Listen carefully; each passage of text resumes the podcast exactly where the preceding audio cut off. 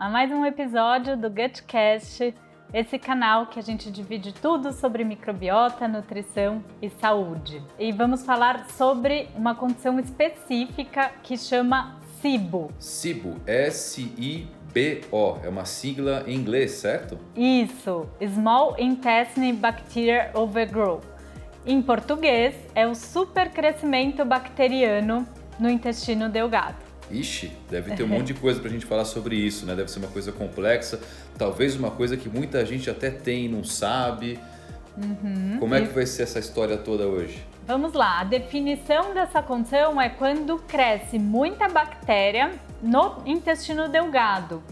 Lembrando só que a maior parte das bactérias do nosso intestino, elas vão ficar lá no, no final do intestino, lá no intestino grosso.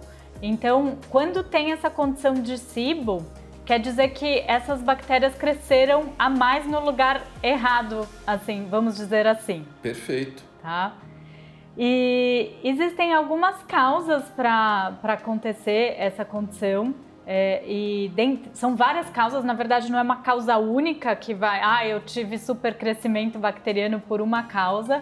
Então tem várias condições que podem pro, propiciar é, esse crescimento de bactérias excessivas no lugar errado. Como, por exemplo, uma dieta muito pobre em fibras, muito rica em carboidratos simples, pode fazer esse estímulo dessas bactérias. Após uma infecção intestinal, então você teve uma infecção com protozoário, alguma, alguma coisa que você comeu errada, pode é, depois desencadear um desequilíbrio ali da microbiota intestinal e gerar esse supercrescimento bacteriano.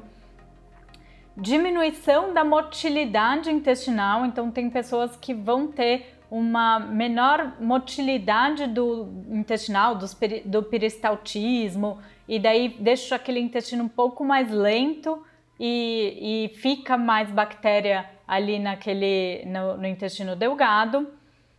Alteração na produção de sais biliares. Então, sais biliares são é, participam aí da digestão de gorduras e tem pessoas que têm alteração na produção ou na liberação dos sais biliares.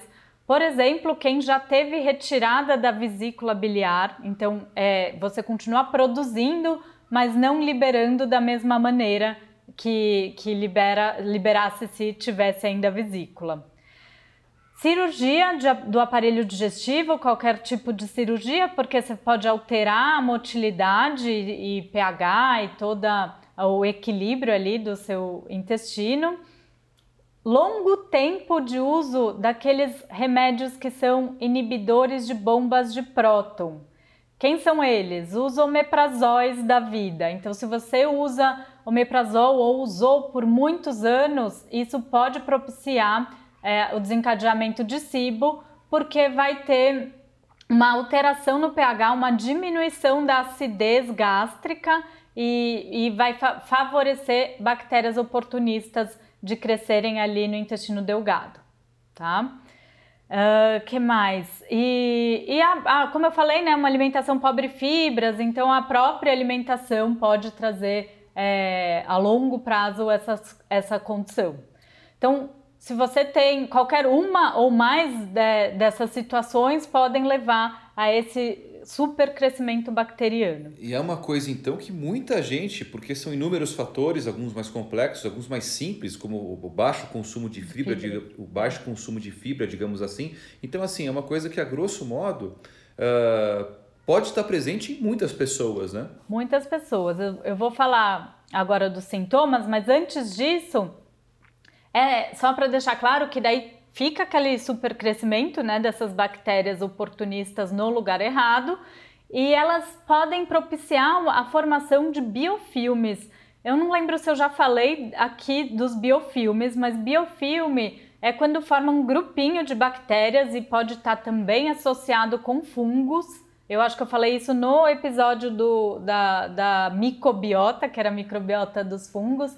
Mas enfim, essas estruturas de bactéria com fungo, elas podem, elas vão formando uma camadinha de, de fibra ali, fazendo um, um morrinho, digamos assim, um murinho no seu intestino, em uma aglomeração ali de bactérias. e essa condição desse supercrescimento bacteriano pode gerar a, a, propiciar a formação de biofilmes. E o ruim disso é que às vezes a pessoa fica até resistente a antibióticos, dependendo da quantidade e de quais bactérias que estão formando aí esse biofilme. Então ela fica resistente às condutas, tanto nutricionais como às vezes uma condição que precisa de um antibiótico não responde tão bem também. Opa, pode ser uma coisa séria então, né? Sim. Então vamos ver é, se você se reconhece em algum dos sintomas que eu vou falar agora. Lembrando que eu vou falar vários sintomas, nem todo mundo que tem SIBO vai desenvolver todos os sintomas ao mesmo tempo, tá vamos bom? Vamos lá, vamos para a listinha.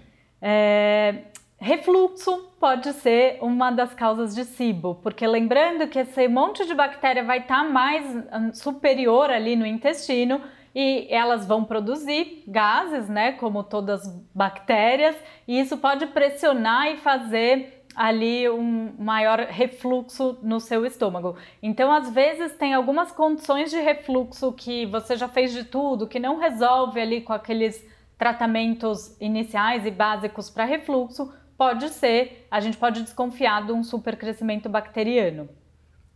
Indigestão, então quando você come, parece tudo que você come fermenta, aquela condição que a gente fala bastante aqui, né, de gases, distensão abdominal e ou de uma digestão muito lenta de algum alimento.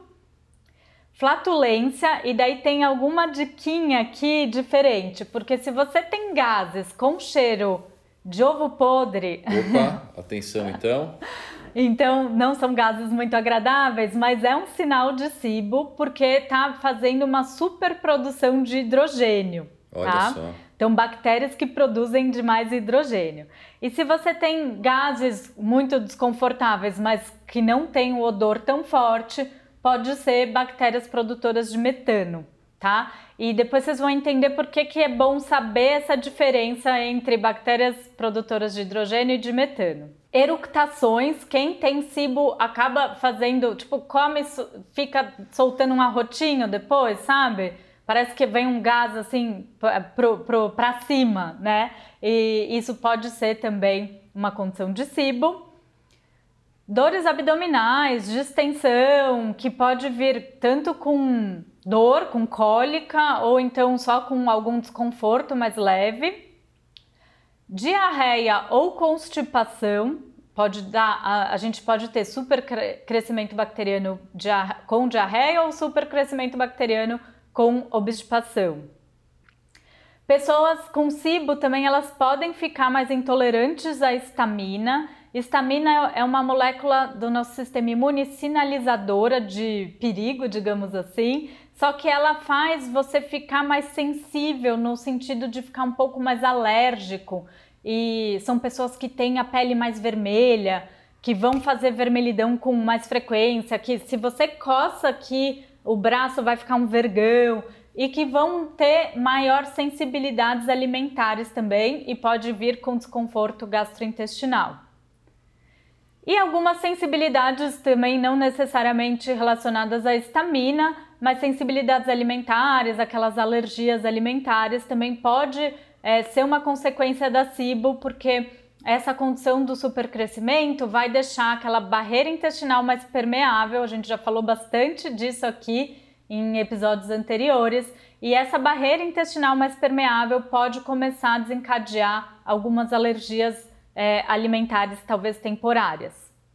Ou seja, inúmeros uh, itens, né, inúmeras possibilidades, sintomas e boa parte deles sintomas comuns, né? sintomas que as pessoas têm às vezes, às vezes no dia a dia e pode estar associado a SIBO, né? Sim, tenho certeza que muita gente aqui já se reconheceu em diversos desses sintomas. E só para finalizar ainda os sintomas, Vamos tem lá. uma característica de dificuldade da digestão de gordura. Então observa suas fezes se elas estão amareladas, que isso pode ser uma dificuldade na digestão das gorduras. E quando eu fui preparar aqui o episódio, eu achei alguns artigos relacionando rosácea também com supercrescimento bacteriano. Olha só. Rosácea, para quem não sabe, é uma condição na pele, né, principalmente no rosto, que fica mais inflamado e com um aspecto como se fosse umas bolinhas ou uma vermelhidão ali, uma vascularização na pele. Vale a pena dar um Google, fácil de ver imagens também Sim. dessa questão para complementar esse nosso conteúdo. Uma coisa curiosa, Dani, é que a gente já falou muito sobre é, síndrome do intestino irritável. Verdade. E vários dos, dos, sintomas da síndrome do intestino irritável combinam com sintomas da SIBO. Verdade. Então isso confunde um pouco, mas você pode ter os dois. Uma SIBO pode desencadear uma síndrome do intestino irritável. Pode ser a causa então da pode síndrome. Pode ser a causa, Legal. uma das causas Perfeito. da SIBO. Perfeito. Tá? É, da síndrome do intestino irritável. Então, muitos fatores ali são parecidos. Alguns a gente consegue, por exemplo, o refluxo, aquela eructação, o cheiro dos gases pode ser um pouquinho mais de característica de SIBO. Mas quando a gente pega um paciente com um intestino irritável, a gente tem que fazer essa avaliação se ele não está com essa condição do supercrescimento bacteriano. Perfeito. Obviamente, a gente sempre fala aqui, super importante, o GushCast é um poço de conhecimento, mas nunca substitua qualquer tipo de informação pela informação profissional de um nutricionista, talvez de um médico, que uh, vai fazer um diagnóstico particular de cada pessoa e, obviamente, vai conseguir traçar, se necessário, uh, um caminho mais fácil para se chegar na cura ou na amenização desse tipo de situação, né? Exatamente. Aqui é só um gatilho para vocês irem atrás e cada vez melhorar a sua saúde, seja como prevenção ou seja hoje como a gente está falando de uma condição né, específica. Perfeito, legal. Então vamos lá. Como diagnosticar a SIBO? É, isso tem um exame que a gente pode fazer. Ele, ele assim, é, pelos estudos é o considerado melhor, mas nem sempre é necessário fazer porque ele tem alguns viés ali. Então, deixa eu explicar para vocês. Tem um, um teste que chama teste de hidrogênio expirado.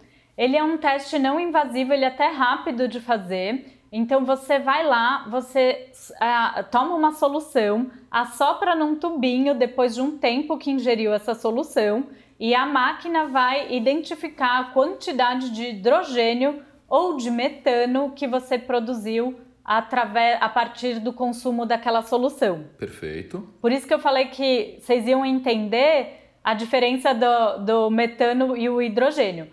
Porque se você tem uma condição de mais bactérias produtoras de hidrogênio, é um grupo de bactérias diferentes do que as produtoras de metano, tá? Isso vai ajudar um pouco na dieta uh, e também no, no tratamento, tá? Então você vai lá, né, faz esse teste. Uh, existem duas soluções mais comuns utilizadas. Uma é de glicose, então você consome a glicose e depois faz aí o teste. E a outra é a lactulose.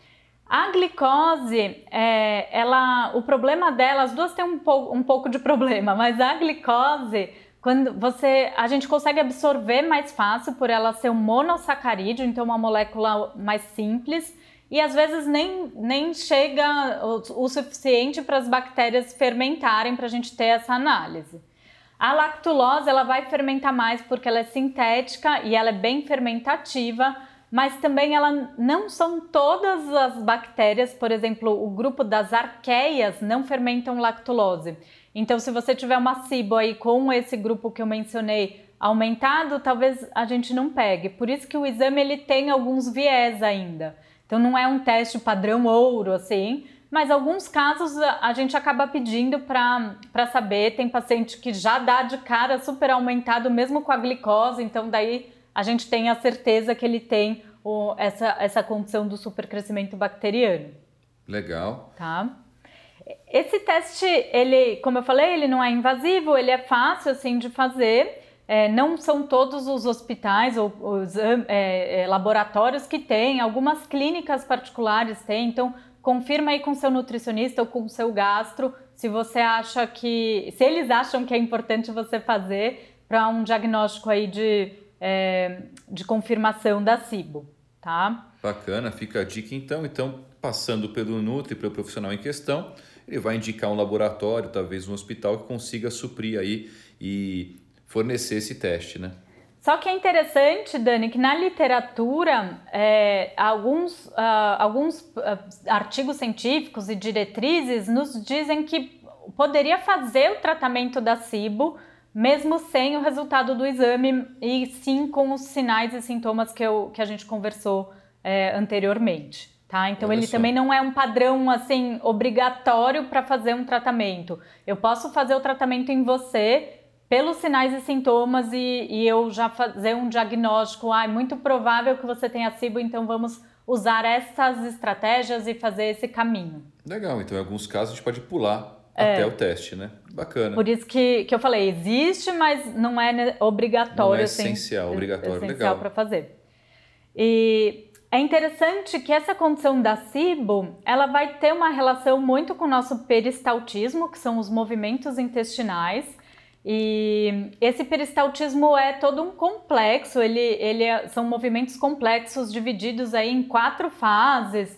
Então, cada hora vai, vai ter um estímulo de peristaltismo só que se você tem um peristaltismo alterado um pouco mais lento, daí essas bactérias podem ficar ali, tanto bactéria quanto resíduo alimentar vão ficar ali no delgado. Porque a ideia desses estímulos é, peristálticos no intestino é justamente limpando o intestino e colocando todo o resíduo de bactéria de, e alimentar lá para o intestino grosso. Então, quando isso não está funcional, às vezes pode acontecer e daí, quanto mais colônias de bactérias oportunistas vão ficando ali no intestino delgado, mais comida elas vão consumir e mais gases elas vão liberar. Perfeito. E mais toxinas elas vão produzir a partir da, do consumo aí de, de, de alimentos, né? É, da fermentação bacteriana. E, infelizmente, as bactérias oportunistas, é, que não necessariamente são patogênicas, é, mas elas estão ali, fazem um metabolismo é, de algumas substâncias que a gente come de uma maneira ruim, por exemplo, o consumo de proteínas, elas podem fazer metabólitos mais inflamatórios, de proteínas mal, mal digeridas, né? E é, elas são mais fáceis de, de se adaptar ali no nosso intestino e de aderir né? Então isso que é, que é o ruim, porque as bactérias boas nem sempre ficam ali tão facilmente no nosso intestino. A eterna batalha das bactérias boas é, com as bactérias ruins. É. E daí elas vão alterar também toda a nossa absorção. Então, por que que acontece aquela história da gordura que eu falei? Porque as bactérias oportunistas e, e aquela formação de biofilme vai alterando a absorção de nutrientes, de alimentos que a gente come e daí o, a gente não consegue absorver tão bem, e isso vai ainda aumentar a fermentação, porque quanto mais resíduo alimentar fica sem absorver, mais fermentação de bactéria vai ter. E isso também começa a fazer aquela, toda aquela parte de, de leaky gut, de intestino permeável, então vai gerando todo o cenário da desbiose no nosso intestino e piorando cada vez mais os sintomas. Não queria confundir, mas existe também o supercrescimento de fungos no intestino, que é a mesma lógica, ou seja, é, o crescimento de fungo ali no intestino delgado. Mas isso a gente também pode falar em, outra, em outro episódio, mas só para saber que tem o sifo, que é o cibo, e o sifo, que é o crescimento de fungos no, no intestino também. Melhor então deixar para um próximo episódio, porque senão vai rolar uma confusão. Mas assim, vale a pena, vale o toque, que também existe então esse problema, né? E daí vai, é, esse sifo, só para dar um spoiler, ele vai dar algumas características que é bem de fungo, que pode dar um pouco de dor articular, alguma, alguns tipos de inflamação também mais característicos do sifo. E a pessoa pode ter os dois, hum. pode ser premiada com os dois, porque aquele ambiente vai ficar ali propício para esses oportunistas. Legal. Então, só para amarrar aqui, é, essa condição do supercrescimento, ela pode gerar inflamação, intestino permeável. Eu não falei, mas o brain fog, que a gente já fez um episódio sobre intestino e cérebro. Então, essas toxinas das bactérias também vão acabar atrapalhando um pouco a nossa clareza mental, nossa concentração, porque elas estão diretamente aí ligadas com o nosso cérebro e maior condição de alergias também. Então, vale também o toque. É um dos episódios mais interessantes, assim, é. na minha opinião, esse que cita do eixo intestino-cérebro. Falamos há poucos episódios atrás.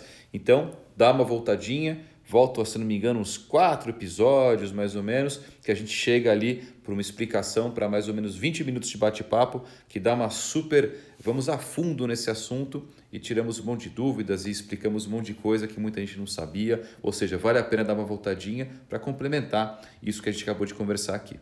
Exatamente. Então vamos para algumas dicas do que fazer, quais as estratégias?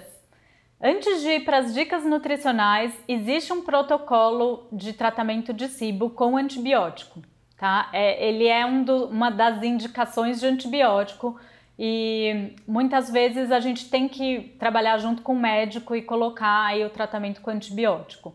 Tem um antibiótico que, que os, o, as diretrizes mostram, que é a rifaxamina, que, que ela é a mais estudada para essas condições, mas daí isso a gente pode conversar com o médico. Antes de entrar no tratamento do antibiótico, eu costumo tentar modular a dieta, fazer todas as estratégias nutricionais. Caso não tenha tido sucesso, daí sim a gente entraria com antibiótico.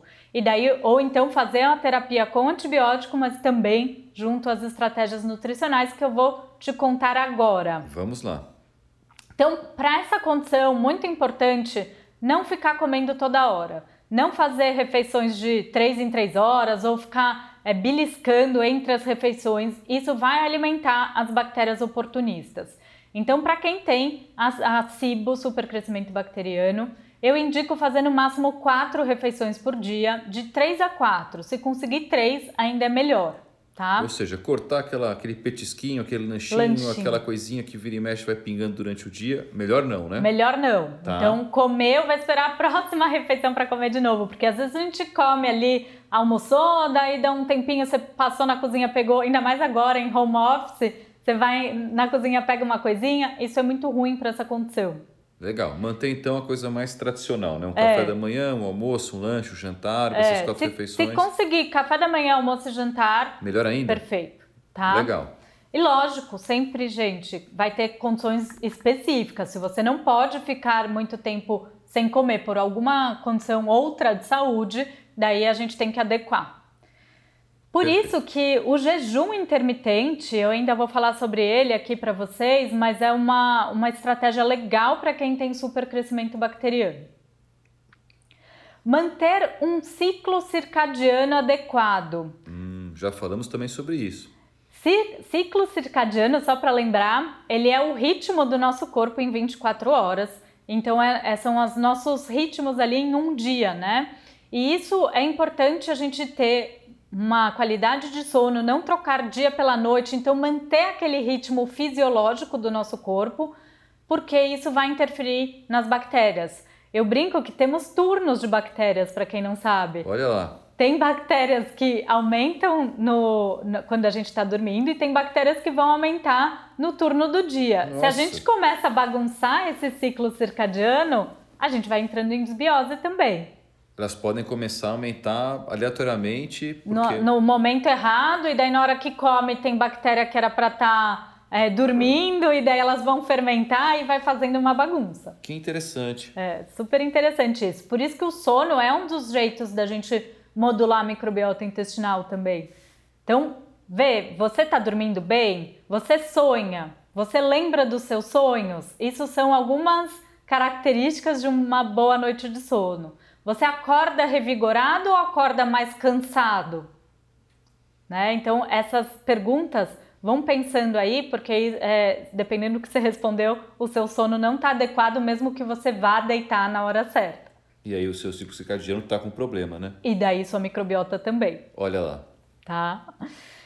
Atividade física com frequência. A gente sabe que a prática da atividade física, além de ajudar a ter um melhor ciclo circadiano, então vai ter uma melhor qualidade do sono, a gente também estimula bactérias boas no intestino fazendo a atividade física. Olha só, não sabia. E estimula peristaltismo. Então lembra que eu falei que os, o peristaltismo ele vai é, também tirar resíduo de bactéria que ficou ali no lugar errado, então uma onda que empurra ali as bactérias para o final do intestino onde elas deveriam estar. A atividade física também vai ajudar nisso, além de ajudar na toda a parte de estresse do eixo intestino-cérebro, que, que também vai impactar a nossa motilidade intestinal. Legal.